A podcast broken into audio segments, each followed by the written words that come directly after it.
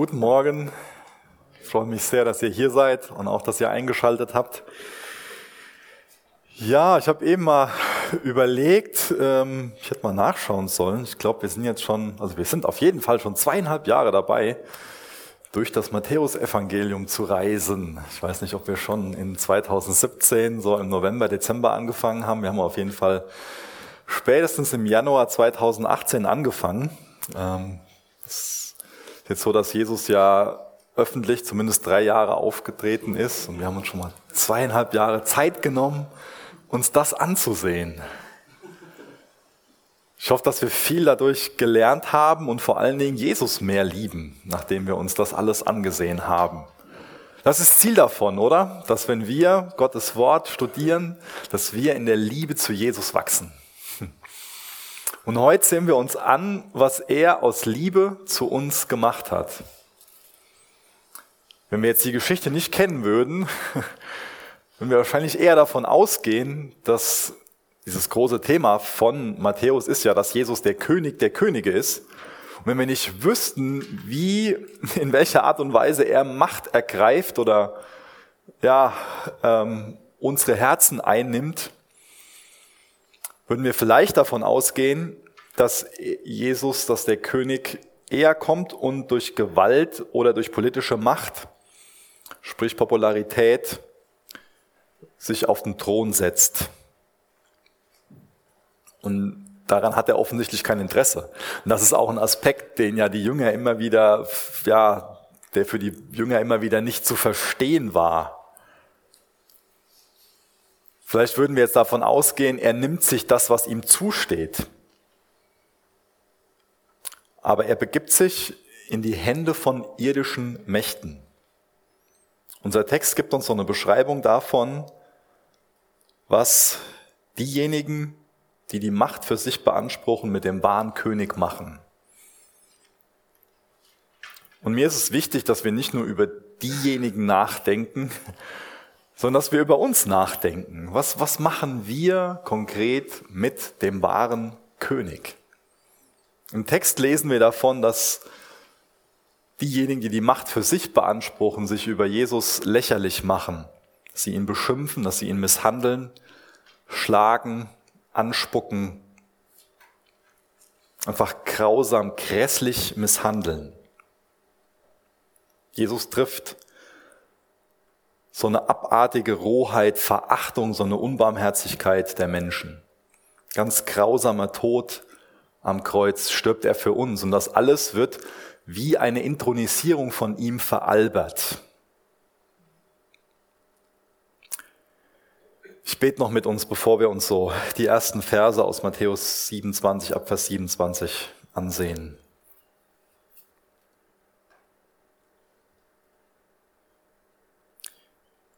Jesus, du bist würdig angebetet zu werden. Du bist der Einzige, der würdig ist, angebetet zu werden. Du bist der Einzige, der dem wahrhaft die Macht über alles gebührt.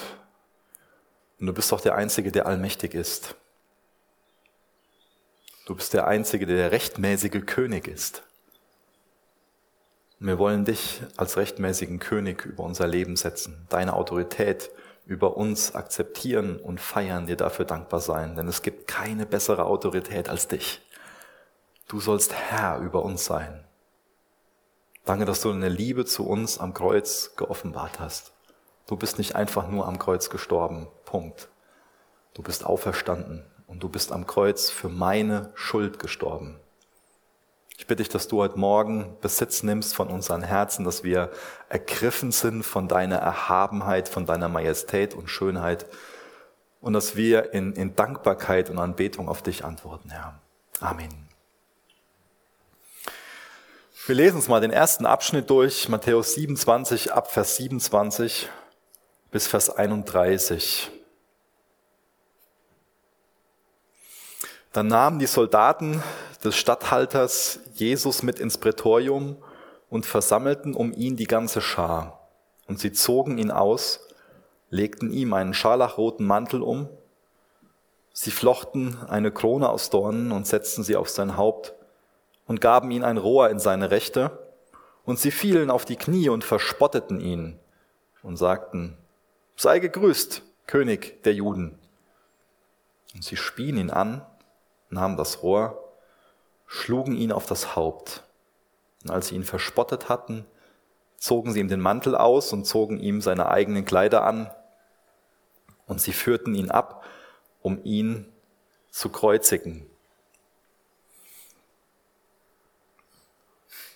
Grausam, wie Jesus misshandelt wird, wie sie ihn veralbern, wie sie den rechtmäßigen König, ja, diese Intronisierung von ihm so darstellen.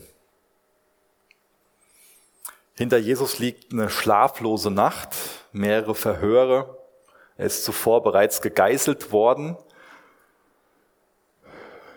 Und was das mit dem Geißeln wirklich bedeutet, wie grausam das ist, kann man sich nur dadurch erklären, dass man sich vergegenwärtigt, dass viele schon allein durch diese Geiselung gestorben sind.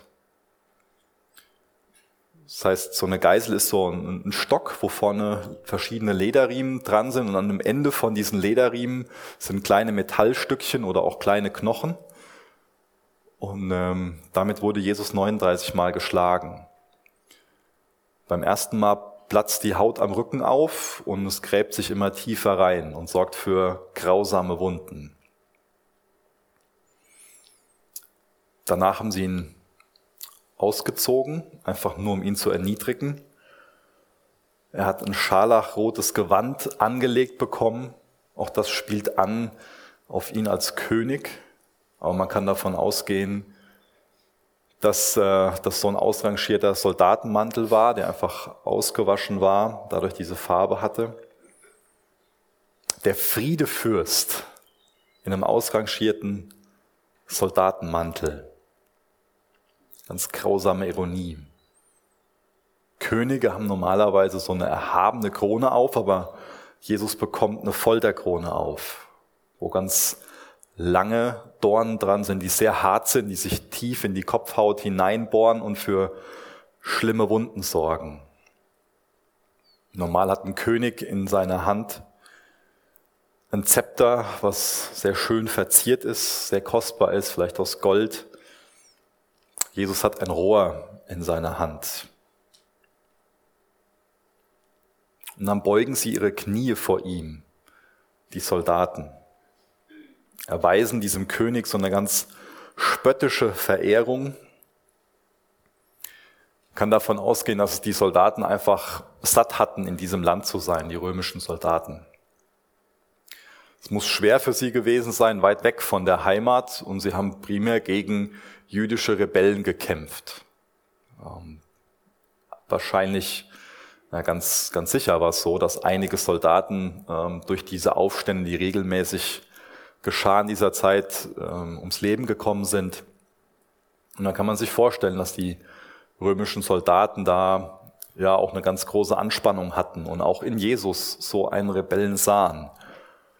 Und dann machen sie sich so auf seine Kosten lächerlich, machen sich einen Spaß daraus, ihn so zusammenzuschlagen, so zu misshandeln. Für sie ist Jesus ein Witz. Er ist scheinbar machtlos. Scheinbar. Sie denken sich wahrscheinlich, ja, so sieht jetzt ein König der Juden aus. Das ist das Beste, was die jetzt hier so uns zu bieten haben. Und wir sind die Römer, wir haben die Macht. Spurgeon sagt zutreffend, Oh, dass wir bei der Anbetung unseres Königs Jesus nur halb so erfinderisch wären wie diese Soldaten bei der Planung seiner Entehrung. Lasst uns Christus die wirkliche Ehre erweisen, die diese Männer vorgaben, ihm zu erweisen.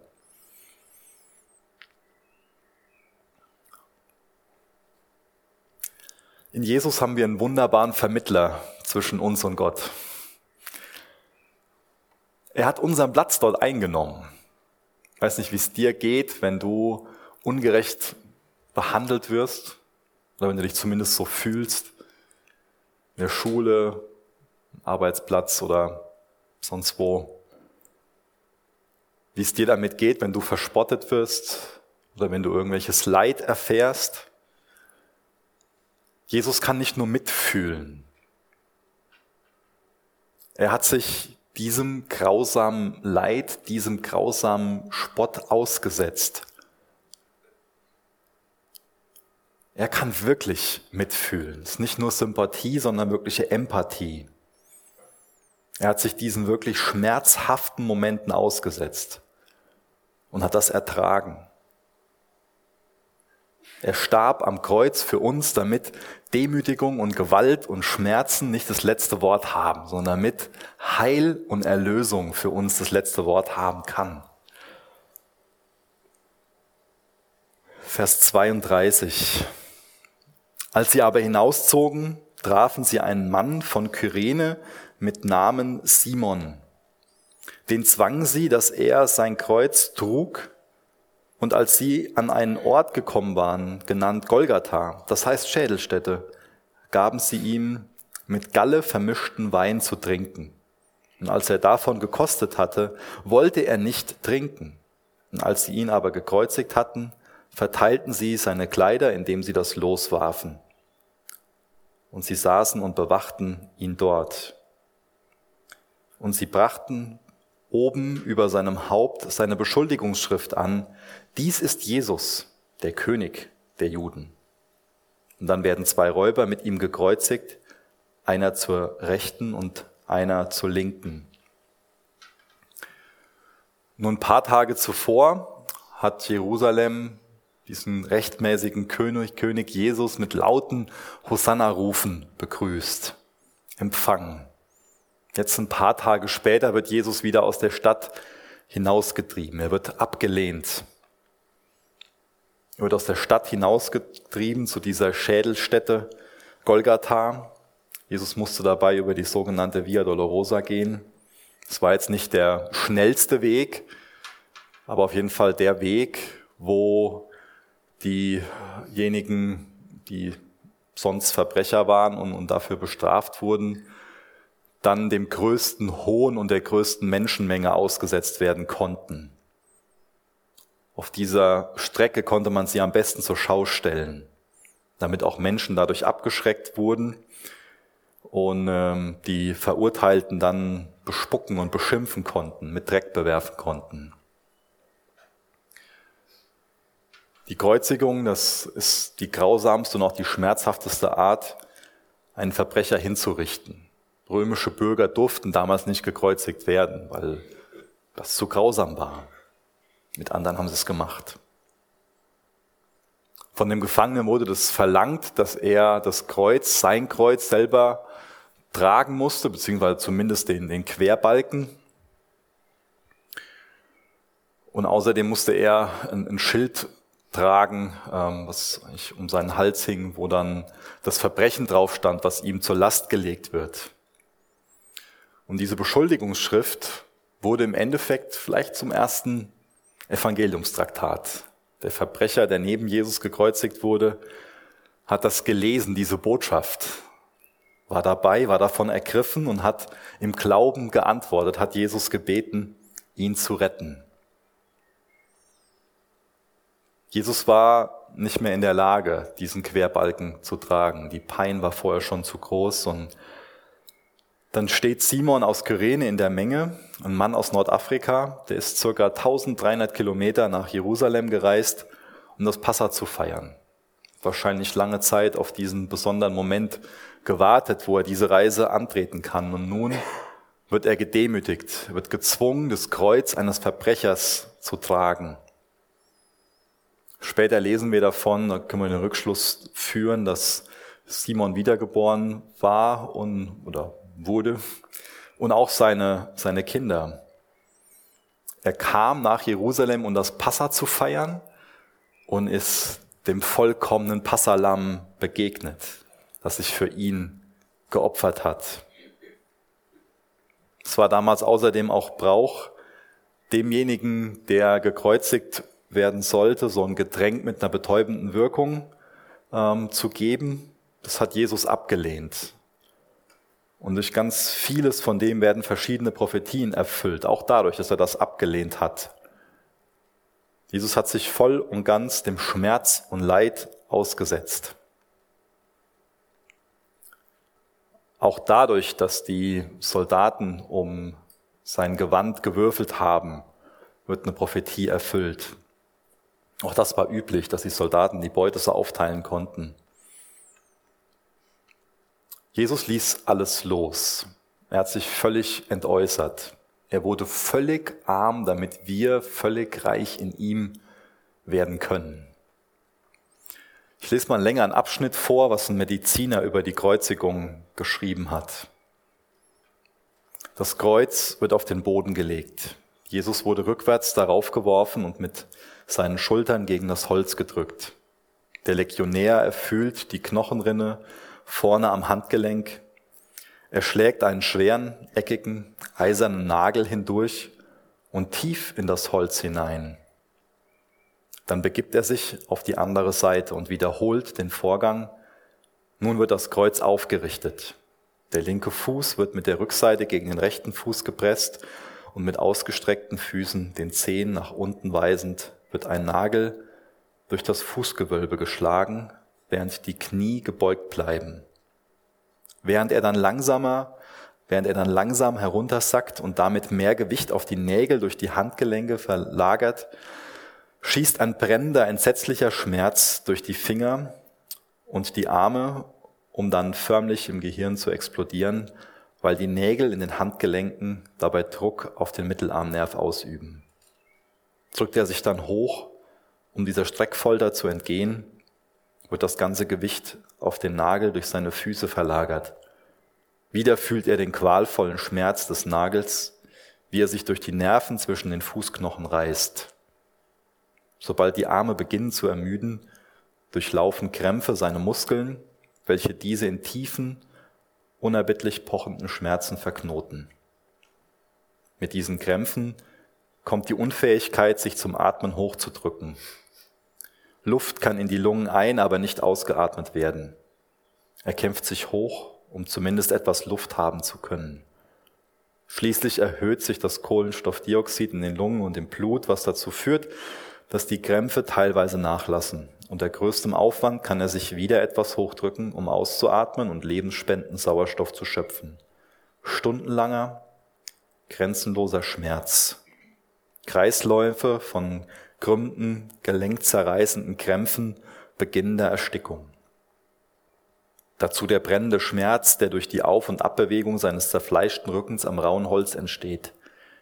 Danach beginnt eine weitere Qual, ein tiefer, erdrückender Schmerz in seiner Brust, hervorgerufen durch das sich Füllen des Herzbeutels mit Flüssigkeit, die das Herz zusammendrückt. Jetzt ist es fast vorbei. Das zusammengedrückte Herz kämpft, um dickes, schweres, träges Blut in den Kreislauf zu pumpen. Die gequälten Lungen in ihren unkontrollierbaren Bemühungen nach Luft zu japsen. Der Mensch spürt nun, wie ihm der fröstelnde Tod durch die Knochen zieht. Jesus starb nicht einfach dort am Kreuz. Wir lesen davon in 1. Korinther 15, Vers 3. Er starb dort für unsere Sünde, für meine Sünde. Ich finde es wichtig, dass wir uns klar machen, wie sehr Jesus dort gelitten hat. Ich habe jetzt bewusst auch mal mehr Zeit darauf verwendet, dass diese eindrückliche Beschreibung zu, zu lesen, um uns deutlich zu machen, was es körperlich ausgemacht hat. Und wir werden gleich noch im Text davon lesen, was es auch seelisch mit ihm gemacht hat. Es war eine grausame Qual, die er dort für mich auf sich genommen hat, um für meine Sünde zu bezahlen. Ich kann mich aufregen darüber, dass die Soldaten sich so und so verhalten haben und meinen, jemand anderen hat Jesus ans Kreuz geschlagen, aber im Endeffekt sollte ich mir klar machen, Jesus hing dort für meine Schuld. Er hat dort für meine Schuld bezahlt. Das ist das, was meine Sünde verursacht hat. Jesus hing dort am Kreuz für mich wegen meiner Schuld. Dafür bin ich mitverantwortlich. Ab Vers 39 bis 44. Die Vorübergehenden aber lästerten ihn, schüttelten ihre Köpfe und sagten, der du den Tempel abbrichst und in drei Tagen aufbaust, rette dich selbst. Wenn du Gottes Sohn bist, so steige herab vom Kreuz. Ebenso aber spotteten auch die hohen Priester mit den Schriftgelehrten und Ältesten und sprachen, andere hat er gerettet, sich selbst kann er nicht retten. Er ist Israels König. So steige er jetzt vom Kreuz herab und wir werden an ihn glauben. Er vertraute auf Gott, der rette ihn jetzt, wenn er ihn liebt. Denn er sagt, ich bin Gottes Sohn. Auf dieselbe Weise schmähten ihn auch die Räuber, die mit ihm gekreuzigt waren. Auch das verursacht Schmerzen, seelischen Schmerz, das zu hören. Man, wie hat sich Jesus vorher verhalten? Der Friedefürst. Wie ist er Menschen begegnet? In was für einer vollkommenen Art und Weise? Da begegnet ihm niemand mit Mitleid. Er wird gelästert, über ihn wird sich lustig gemacht, seine Worte werden ihm im Mund rumgedreht, er wird falsch zitiert, wiederholen dann die Aussage von ihm, dass er den Tempel in drei Tagen wieder aufbauen wird. Und sie verstehen noch immer nicht wirklich, dass das diese wunderbare Voraussage ist, dass wir Menschen ihm zwar so misshandeln konnten, aber dass er nach drei Tagen wieder aus dem Grab auferstehen wird. Auch die religiösen Leiter mischen sich da ein und machen gemeine Aussagen und sagen Jesus hier, wenn du doch Gottes Sohn bist, dann helf dir doch selber. Anderen hast du geholfen, aber dir selbst kannst du nicht helfen. Sie behaupten auch quasi, dass wenn er jetzt Gott wäre, dann würde er ja vom Kreuz heruntersteigen, aber gerade weil er Gott ist, bleibt er am Kreuz. Wir glauben nicht an ihn und vielleicht geben sie das vor, dass sie an ihn glauben würden, wenn er vom Kreuz herabsteigen würde. Wir glauben an ihn, weil er für uns am Kreuz geblieben ist. Dadurch hat er seine Liebe geoffenbart und uns gerettet. Jesus ist nicht gekommen, um sein Leben zu retten, sondern er ist gekommen, um sein Leben zu geben als Lösegeld für viele. Bist du einer von den vielen? Hast du dich retten lassen? Vertraust du darauf? Hast du erkannt, dass Jesus für deine Schuld am Kreuz gestorben ist? Und wie antwortest du darauf? Wie? Das verlangt eine Antwort. Da kommt keiner von uns vorbei, eine Antwort darauf zu geben. Vielleicht willst du keine Antwort geben, aber du wirst eine Antwort darauf geben. Du wirst es annehmen oder ablehnen. Da kann keiner irgendwie neutral drauf reagieren. Er hat sein Leben gegeben als Lösegeld, für Sünde bezahlt. Eines seiner letzten Worte am Kreuz waren Tetelestai. Das ist das, was unter den Schuldschein geschrieben wurde, wenn die Schuld beglichen ist. Das ist die gute Botschaft. Deine Schuld muss dich nicht länger plagen. Du kannst sie von Jesus tilgen lassen, stellvertretend für dich.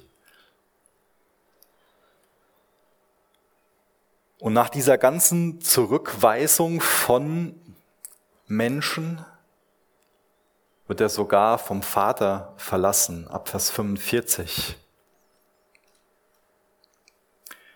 Aber von der sechsten Stunde an kam eine Finsternis über das ganze Land bis zur neunten Stunde. Um die neunte Stunde aber schrie Jesus mit lauter Stimme auf und sagte, Eli, Eli, lema sabachthani. Das heißt, mein Gott, mein Gott, warum hast du mich verlassen? Das ist ein Zitat aus Psalm 22. Als aber einige von den Umstehenden es hörten, sagten sie, der ruft den Elia. Und sogleich rief einer von ihnen und nahm einen Schwamm, erfüllte ihn mit Essig und steckte ihn auf ein Rohr und gab ihm zu trinken. Die übrigen aber sagten, halt, lasst uns sehen, ob Elia kommt, ihn zu retten. Jesus aber schrie wieder mit lauter Stimme und gab den Geist auf. Und siehe, der Vorhang des Tempels zerriss in zwei Stücke, von oben bis unten. Und die Erde erbebte und die Felsen zerrissen und die Grüfte öffneten sich und viele Leiber der entschlafenen Heiligen wurden auferweckt. Und sie gingen nach seiner Auferweckung aus den Grüften und gingen in die heilige Stadt und erschienen vielen. Als aber der Hauptmann und die, die mit ihm Jesus bewachten, das Erdbeben sahen und das, was geschah, fürchteten sie sich sehr und sprachen, wahrhaftig, dieser war Gottes Sohn. Es sahen aber dort viele Frauen von weitem zu, die Jesus von Galiläa nachgefolgt waren und ihm gedient hatten. Unter ihnen waren Maria Magdalena und Maria des Jakobus und Josefs Mutter und die Mutter der Söhne des Zebedäus. Jesus ertrug nicht nur diese körperlichen Qualen, die ich beschrieben habe, sondern auch den Entzug der Gemeinschaft mit seinem Vater, aber auch die Ausgießung des Zornes Gottes über Sünde die Ausgießung des gerechten Zornes des Vaters. Dem hat er sich für mich, wenn du im Glauben antwortest, auch für dich ausgesetzt. Er hat sich diesem Zustand ausgesetzt, von Gott verlassen zu sein, damit du und ich selbst in unserer schlimmsten Not nie von Gott verlassen sein müssen. Die Kreuzigung fing wahrscheinlich gegen neun Uhr morgens an und ab zwölf Uhr hat dann eine Finsternis, eine Dunkelheit das Land bedeckt. Auch da gibt es eine Parallele zum ähm, Passafest. In Ägypten war es dann äh, drei Tage finster, kann man in 2. Mose 10 nachlesen. Jetzt gibt es drei Stunden der Finsternis, bevor das Lamm Gottes für die Sünden der Welt stirbt. Jesus starb an einem Freitagnachmittag, circa gegen 15 Uhr. Und das war auch die Stunde, in der die Passalämmer damals geschlachtet wurden. Das nimmt Matthäus alles sehr ernst, das alles zu unterstreichen und war für die Juden damals klar, dass es so eine Parallele da ist, um ihnen ganz laut zu sagen, Jesus ist das vollkommene Passalam, was an eurer Stelle geschlachtet wird, zu eurer Befreiung aus der Sklaverei der Sünde heraus. Außerdem haben die Juden damals täglich das Tamid-Opfer dargebracht, einfach ein Opfer, was ähm, dazu da sein sollte, um sie in der Gemeinschaft mit Gott zu bestärken, um die herzustellen. Und in Jesus können wir die vollkommene Gemeinschaft mit Gott haben. Er ist das vollkommene Passalam, wie er auch das vollkommene Tamitopfer ist. Damals gab es außerdem um 15 Uhr so eine tägliche Gebetszeit. Das hat sich damals in Israel so herausgebildet. Und Jesus ist nach seiner Himmelfahrt zum Vater gegangen, um für dich und mich zu beten. Er ist der betende Erlöser. Als Jesus vor seinem öffentlichen Wirken, vor dem Beginn von seinem öffentlichen Wirken in der Wüste versucht wurde, hat er aus den Schriften zitiert und das macht er auch noch am Kreuz. Er hat gebetet, mein Gott, mein Gott, warum hast du mich verlassen? Das in Aramäisch getan. Das ist die Sprache, die damals die meisten Menschen so in Israel gesprochen haben. Und Eli heißt Gott. Und äh, es wurde erwartet, dass wenn der Messias kommt, dann Elia auch wiederkommt. Und deswegen haben sie das jetzt hier damit verbunden. Sie haben ihn da missverstanden. Nicht genau zugehört vielleicht. Es hätte sie eigentlich auch an den Kontext von Psalm 22 erinnern sollen. Normal kannten sie das. Wie ist das mit uns? Verstehen wir Jesus auch falsch, weil wir nicht richtig zuhören und erwarten dann irgendwas, was er uns gar nicht versprochen hat? Aber anstelle davon, dass Elia kommt, noch ein letzter Schrei und dann stirbt Jesus. Der Atem Gottes, den Gott bei der Schöpfung in den Menschen geblasen hat, sein Geist, den er eingehaucht hat, er gibt diesen Geist auf. Und daher bekommen wir auch diese Redewendung, den Geist aufgeben, die wir vielleicht schon mal flapsig gebrauchen, wenn irgendwas kaputt gegangen ist. Aber wenn ich mir das durchlese, will ich diese Redewendung nicht mehr gebrauchen. Jesus hat bewusst seinen Geist aufgegeben. Es war kein passives Erleiden, sondern eine aktive, bewusste Entscheidung. Er hat Sünde und Leid auf sich genommen und geht in den Tod. In der Folge gibt es ein Erdbeben, das erinnert uns an den Berg Sinai, als ähm, Mose das Gesetz bekommen hat. Jesus hat die Forderung des Gesetzes vollkommen erfüllt. Auch stellvertretend für dich und mich. Auch dazu ist es eine Parallele. Er hat den Fluch des Gesetzes abgeschafft. Hebräer 12, ab Vers 18 wird das sehr gut beschrieben. Durch das Erdbeben spalten sich die Felsen, Gräber öffnen sich. In der Folge ist da eine Auferstehung, die quasi eine Vorwegnahme von der Auferstehung ist, die in der Zukunft erfolgen wird. Die Steine gehen auf. Die Steine sind scheinbar sanfter wie so manches Herz, was, was zuschaut. Wir können unser Herz so hart machen gegenüber Jesus, dass wir gar nicht mehr darauf reagieren. Er ist nicht gekommen, um Steine zu retten, er ist gekommen, um Menschen zu retten. Aber das sind Herzen härter als Stein, die sich dem verwehren, die nicht aufgehen für den Erlöser. Er hat sein Blut dort für uns vergossen. Und der Tempel im Vorhang ist zerrissen. Der Vorhang im Tempel ist zerrissen. Entschuldigung. Ich weiß nicht, was du dir unter so einem Vorhang vorstellst. Ich gehe mal davon aus, dass keiner von euch einen Vorhang zu Hause hat, wo ihr noch 299 Nachbarn fragen müsst, ob die den mit euch aufhängen können.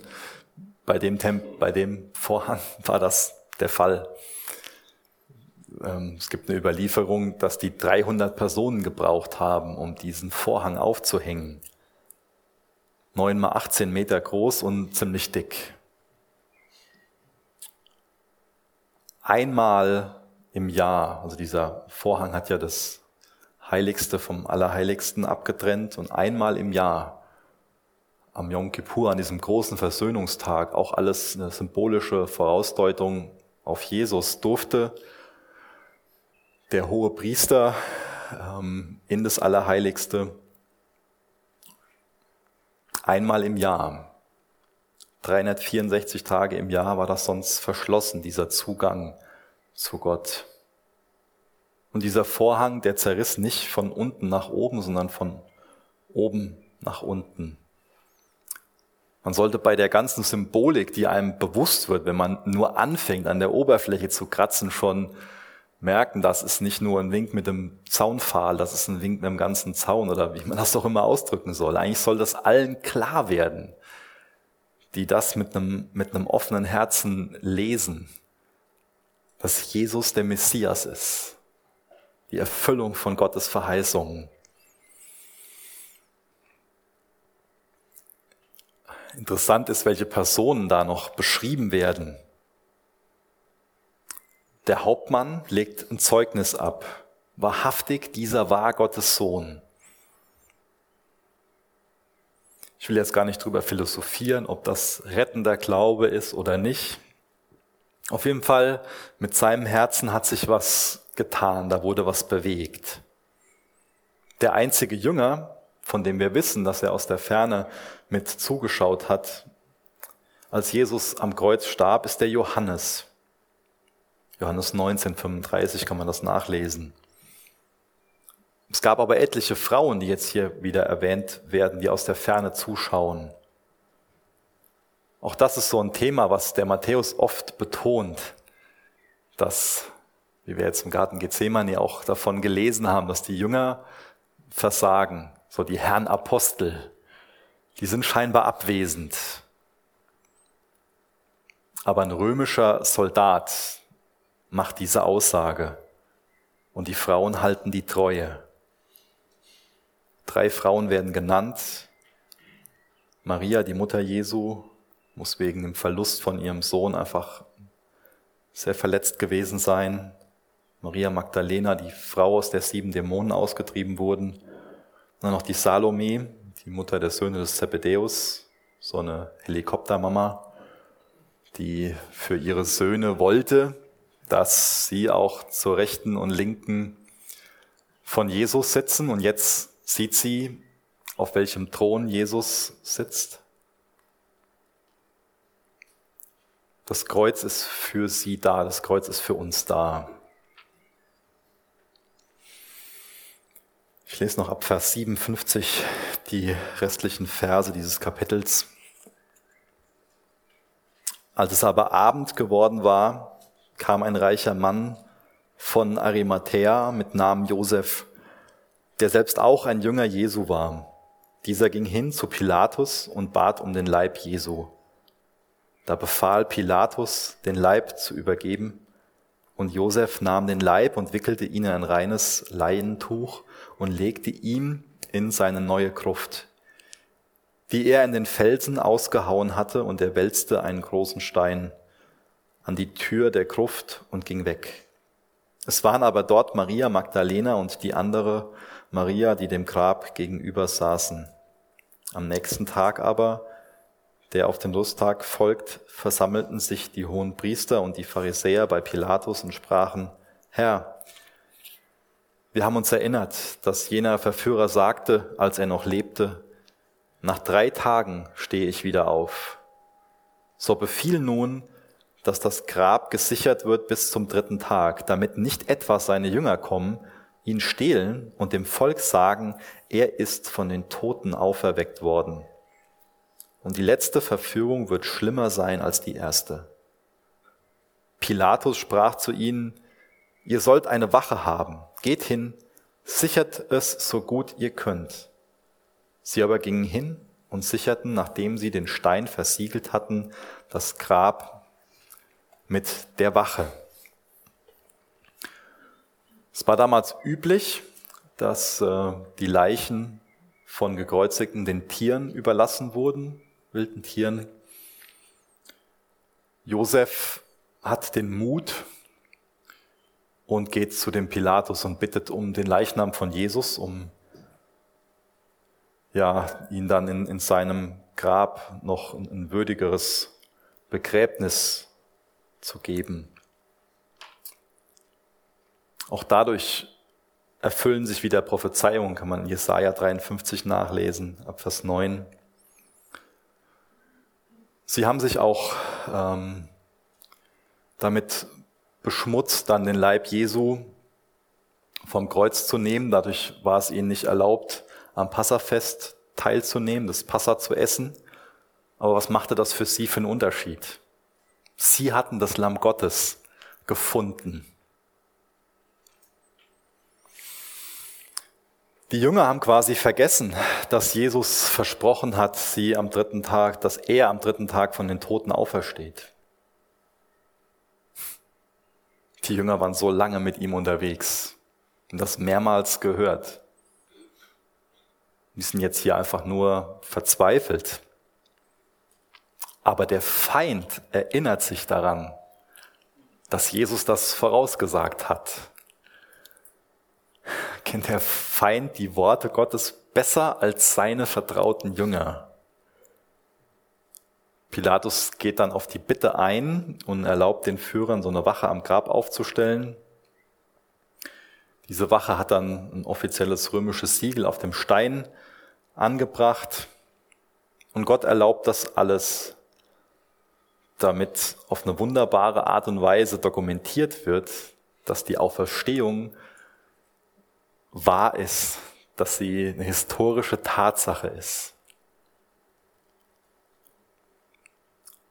Jesus lässt sich dort wie ein Rebell, wie ein Möchtegern-König misshandeln und hinrichten.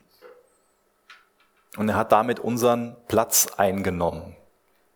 Wir sind seine Schöpfung, die möchte gern Könige sind, die rebellieren, die gerne wollen, dass alles nach ihrem Willen geschieht. Alles beginnt damit, dass wir Gott als den weisen, liebevollen König der Welt, König unseres Lebens ablehnen. Und alles fängt wiederum damit an, ihn als diesen König anzunehmen. Das Übel ist unsere Auflehnung, unser Machtanspruch, unsere Ansprüche, unser Wunsch nach Unabhängigkeit, unsere Auflehnung Gott gegenüber. Unsere Sünde ist also so ein Akt des Hochverrats, mit dem wir uns gegen die Reinheit und auch gegen die Liebe Gottes auflehnen. Wie gehen wir mit diesem Machtanspruch, den er rechtmäßig über uns hat, um? Was für eine Sicht haben wir auf, auf uns persönlich? Ist uns klar, wie erlösungsbedürftig wir sind? Ist uns auch klar, dass das nicht eine Entscheidung ist, die wir einmal treffen und dann war's das, sondern dass das beständig auch so ein, ein Ringen, so ein Heiligungsprozess ist, ob wir ihn König sein lassen oder ablehnen, ob wir rebellieren, seine Reinheit, seine Liebe ablehnen. Damit hat Jesus seine Untertanen zurückerkauft, hat den Weg zurück aufgemacht. Sogar mit der Absicht, nicht nur für unsere Schuld bezahlt zu haben, sondern um uns zu adeln, unbegreiflich. Ich lese noch einen Vers vor aus Offenbarung 5, Vers 9 und Vers 10. Da wird ein neues Lied gesungen. Du bist würdig, das Buch zu nehmen und seine Siegel zu öffnen, denn du bist geschlachtet worden und hast durch dein Blut Menschen für Gott erkauft aus jedem Stamm und jeder Sprache und jedem Volk und jeder Nation und hast sie unserem Gott zu einem Königtum und zu Priestern gemacht, und sie werden über die Erde herrschen. Das ist Gottes Wille über unser Leben. Er schreibt uns nicht ab. Er überlässt uns nicht uns selbst in unserer Sünde, in unserer Rebellion, Auflehnung ihm gegenüber, sondern durch die Art und Weise will er unsere Herzen gewinnen, will uns aufzeigen, dass es einen Weg gibt, wo wir unsere Schuld loswerden, wo wir einen Sinn in unserem Leben finden, uns ihm unterordnen können, wo wir wirkliche Freiheit finden. Wer ist dein König? Wen lässt du oder wie gehst du mit deiner Schuld um? Wir wollen jetzt noch gemeinsam Abendmahl feiern. Ihr konntet euch das ähm, unten mitnehmen. Und bevor wir gemeinsam Abendmahl feiern, will ich noch mit uns über diesen Schuldaspekt nachdenken. Jesus starb am Kreuz für unsere Sünde. Hast du das für dich im Glauben angenommen? Wenn du das für dich im Glauben angenommen hast, dann können wir uns jetzt im Abendmahl, in diesem Gedächtnismahl genau daran erinnern. Dann bist du eingeladen, mit zu feiern. Wir sind dazu eingeladen, ein Leben aus der Umkehr, aus der Buße zu führen. Das heißt nicht nur gedanklich diesem, diesem Dogma, was ich gerade benannt habe, zuzustimmen, sondern ganz praktisch immer wieder, und da ist das Abendmahl auch ein guter Moment zu, Jesus unsere Schuld zu geben, gedanklich zum Kreuz zu gehen und ganz konkret zu sagen, da habe ich versagt. Ganz konkret zu sagen, da habe ich das Motiv gehabt, da habe ich mich so und so verhalten oder da habe ich das und das nicht getan. Ich glaube, unsere Beziehung zu Gott lebt auch davon, dass wir da ganz ehrlich sind und das wirklich benennen. Ich habe mich jetzt vor kurzem irgendwie so innerlich darüber aufgeregt, als eines meiner liebenswerten Kinder dann so, ja, halt Entschuldigung. Vielleicht kennt ihr das so. Ja, so Entschuldigung sagen und das dann der Joker und dann ist alles wieder gut. Gibt es keine Konsequenz und ich kann irgendwie das nur als äh, Verhalten in meinem Kind sehen, über das ich mich erhebe, oder kann auch das in, in mir, in meinem Herzen sehen, dass ich schon mal mit Gott genauso bin. Ja, halt Entschuldigung und ich lebe genauso stumpfsinnig weiter. Lasst uns heute Morgen ruhig werden vor unserem Schöpfer, vor unserem Gott. Ich will euch einfach dazu einladen, dass wir uns eine Zeit der Stille nehmen, wo wir ja vielleicht einfach mal unter uns schauen und, und die Augen schließen und, und persönlich mit Gott reden und ihm unsere Schuld bekennen. Ich will euch gerade die Gelegenheit dazu geben.